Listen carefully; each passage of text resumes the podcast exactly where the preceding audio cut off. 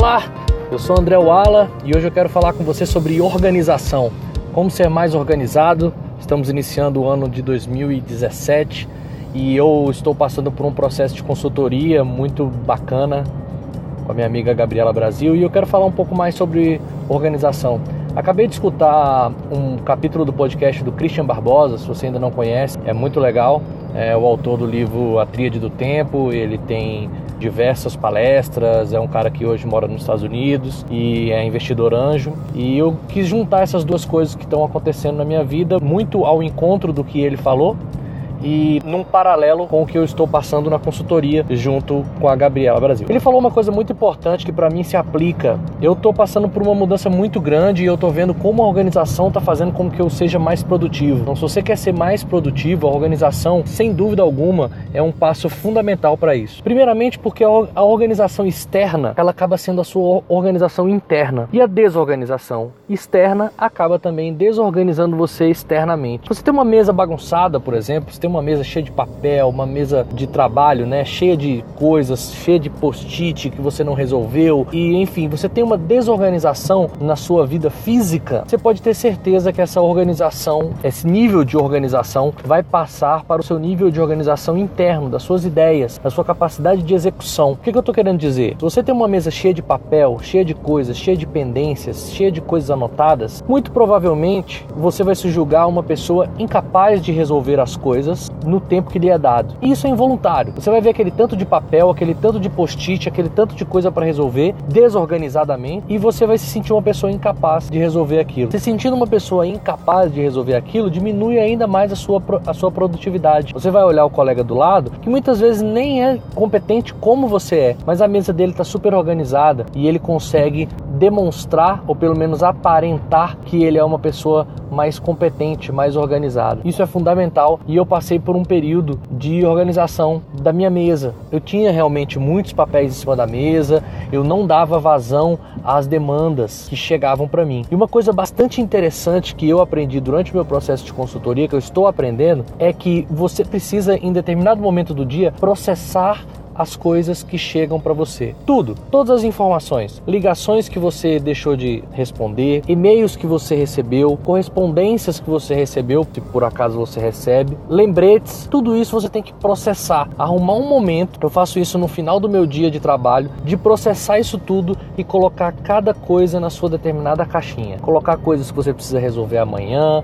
colocar coisas que você precisa ler com calma, coisas que você precisa ver um dia, coisas para fazer na semana, coisas que você você precisa de um acompanhamento, de um follow-up e que você puder responder na hora, responda na hora. Essa organização, não só no meio digital, mas no meio físico, tem feito bastante diferença na minha vida. Quando eu recebo algum tipo de material escrito, ou um contrato, ou alguma coisa que eu preciso ler, primeiro avalio em pouquíssimos segundos se eu consigo fazer aquilo ali em até dois minutos. Se eu não consigo fazer aquilo ali em até dois minutos, eu separo que ele vai ter um momento específico dele quando eu for realizar o processamento das coisas que eu vi no dia. E é lógico, baseado no que diz o Christian Barbosa e que eu assino embaixo, ter a exata noção do que é circunstancial, do que é importante e do que é urgente e posicionar as suas coisas na caixa do importante. Menos coisas na parte do urgente, menos coisa na parte do circunstancial. Falando em circunstancial, eu separo hoje do meu dia de trabalho duas horas para coisas que eu não sei que vão acontecer ainda. Ou seja, do meu dia de trabalho de 8 horas, eu não preencho mais do que 6 horas com compromissos que eu, com coisas que eu preciso realmente fazer. Vamos lá. Chego no trabalho às 9,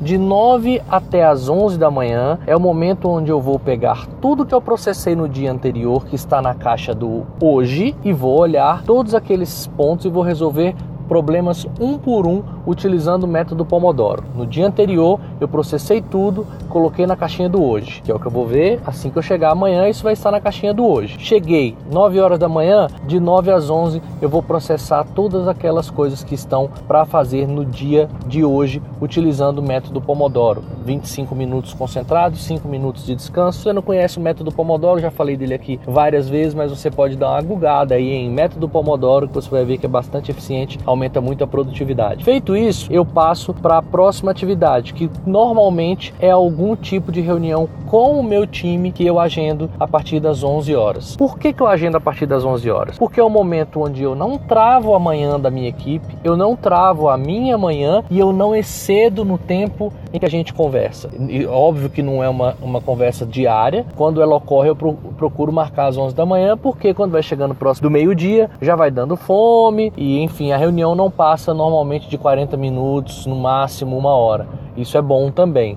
A partir daí, horário de almoço e depois vem o restante do dia com visitas a clientes e outras atividades. Porém, nesse tempo, como eu disse, não é todo dia que tem essa reunião das 11, por exemplo. Então, de 11 a meio-dia é um horário reservado para coisas que aconteceram durante o dia e que obrigatoriamente foram para a caixa do urgente e que eu preciso e não estavam processadas do dia anterior e que eu preciso pegar e fazer naquele momento. Se você entope o seu dia, muitas vezes a gente tenta fazer a nossa rotina e entope o dia, né? A gente coloca todos os horários preenchidos, toda a vida preenchida e para qualquer atividade circunstancial, qualquer coisa que apareça do imprevisível, que sempre acontece, você não tem onde colocar no seu dia. E o que, que você tem que fazer? Tem que deixar de realizar alguma outra tarefa que já estava prevista para poder resolver o que foi imprevisto, que você não tem espaço na sua janela do dia. Organização do e-mail, organização das coisas físicas, organização da sua mesa, organização do seu, da sua tríade do tempo, o que é circunstancial, o que é importante, o que é urgente. Passar a prestar menos atenção em notificações do celular e de preferência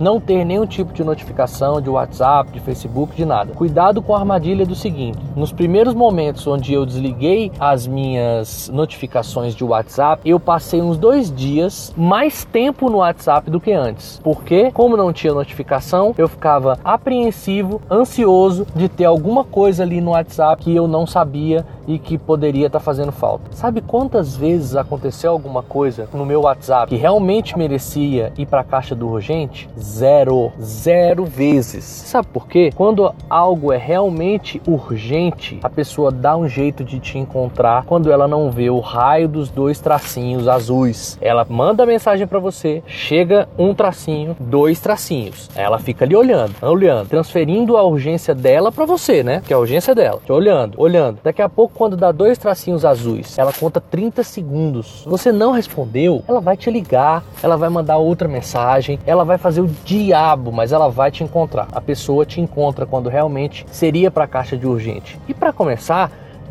coisas que são para a caixa do urgente normalmente não chegam pelo WhatsApp, ou chegam, não chegam por SMS, não chegam, chegam por ligação telefônica ou pessoalmente. Ponto. Feito isso, desligou notificações, que é muito importante. Preste atenção em não começar a trabalhar só baseado no seu e-mail. De repente, você tem coisas onde você colocou na sua caixa de tarefas, que são coisas que não estão no seu e-mail. É importante você perceber isso para que você comece a trabalhar com as informações corretas. Outro ponto: organizar as tarefas de maneira que você consiga executá-las de acordo com a sua rotina. Para isso, é importante você, por exemplo, ter uma rotina matinal, onde você acorda e você tem X tempo para se aprontar, você tem X tempo para estar tá liberado para fazer uma leitura, ou para você ir tomar café, ou para você fazer o seu exercício com a, os horários definidos. Feito isso, você parte para o restante da sua rotina do dia, mas é importante que você tenha uma rotina. Ser organizado traz você muito mais próximo da melhor versão de você mesmo e vai te trazer um ano muito melhor. Lembra de uma coisa: no final de 2017 você vai querer ter começado hoje, então não deixe